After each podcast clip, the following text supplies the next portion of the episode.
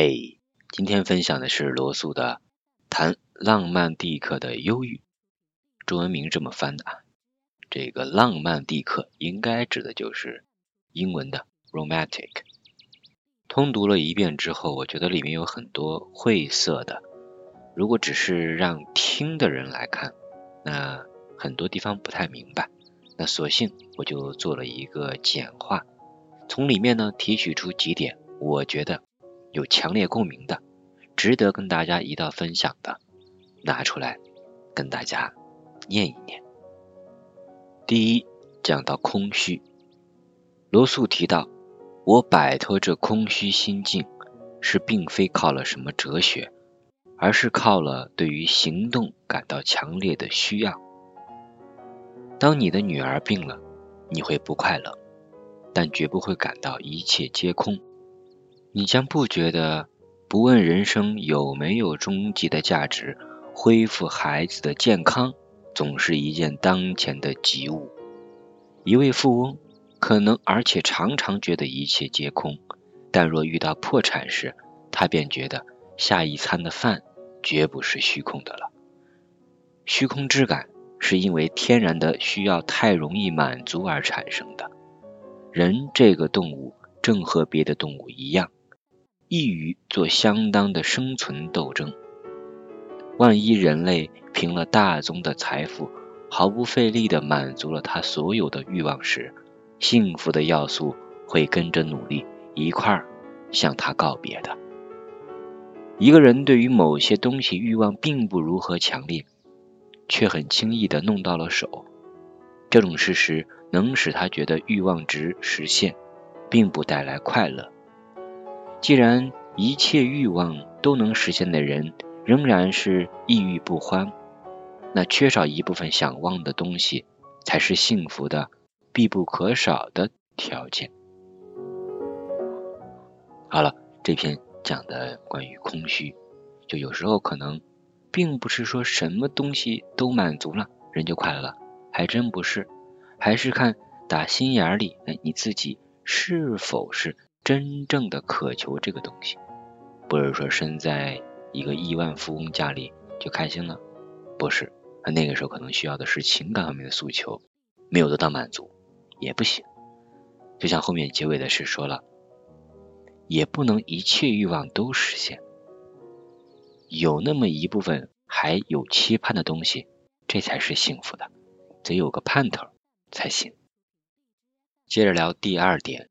享受当下，其中写道：“瞻望未来，而把现在的整个意义放在它所能带来的未来上面，这种习惯是有害的。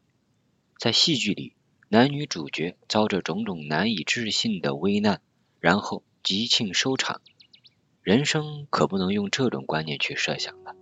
我过我的日子，我有我的日子，我的儿子他有他的日子。”将来再有他的儿子，这里面有什么可造成悲剧的呢？正因为人生有限，人生的乐趣才永远显得新鲜。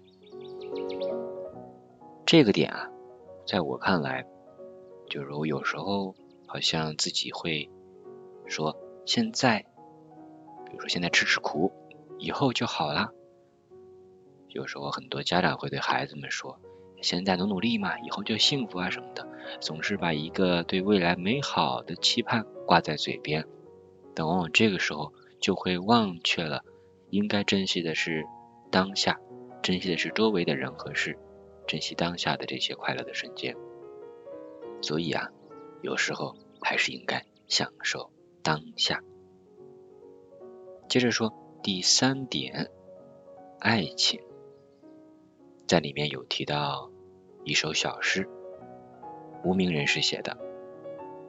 哦，爱情，他们大大的污蔑了你，说你的甜蜜是悲苦，殊不知你的丰满的果实要比什么都更甘美。这是几句无名的小诗，里面在罗素的口中是这样说：爱情。首先应认作本身便是欢乐之源，这不是它最大的价值。但和其他别的价值相比起来，的确是最重要的。爱情不但是欢乐之源，少了它还是痛苦之根。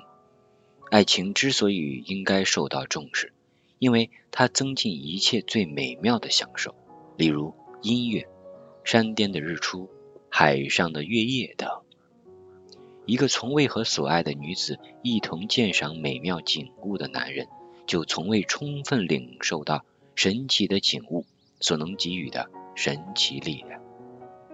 爱情能戳破自我这个坚厚的壳，因为它是生物合作的一种。在这合作中间，双方都需要感情来完成对方本能的目标。爱情是导向合作的最原始、最普通的形式。这篇里面讲到爱情里呀。我印象深刻的就是这一句：爱情不但是欢乐之源，少了它还是痛苦之根。因为很多青年男女，正所谓饮食男女啊，都有这种爱人的需求和被爱的需求。那有时候缺少了这个，就无疑会成为痛苦。就像不同的情感满足一样，吃喝的满足，其他的满足都是一样的。就是应该去重视和满足，走向爱情的路也是双方不断的磨合和合作的一种形式。如果你依旧满怀期待，就请积极的大胆争取。在最后，也是罗素在这一小篇章写的：对于那些老觉得世界上无事可为而彷徨的优秀青年，我要说，丢开写作，竭力想法，不要动笔，进入世界。做一个海盗也好，做一个婆罗洲上的王也好，做一个苏俄的劳动者也好，去过一种生活，使低级的生理需求几乎占据你全部的精力。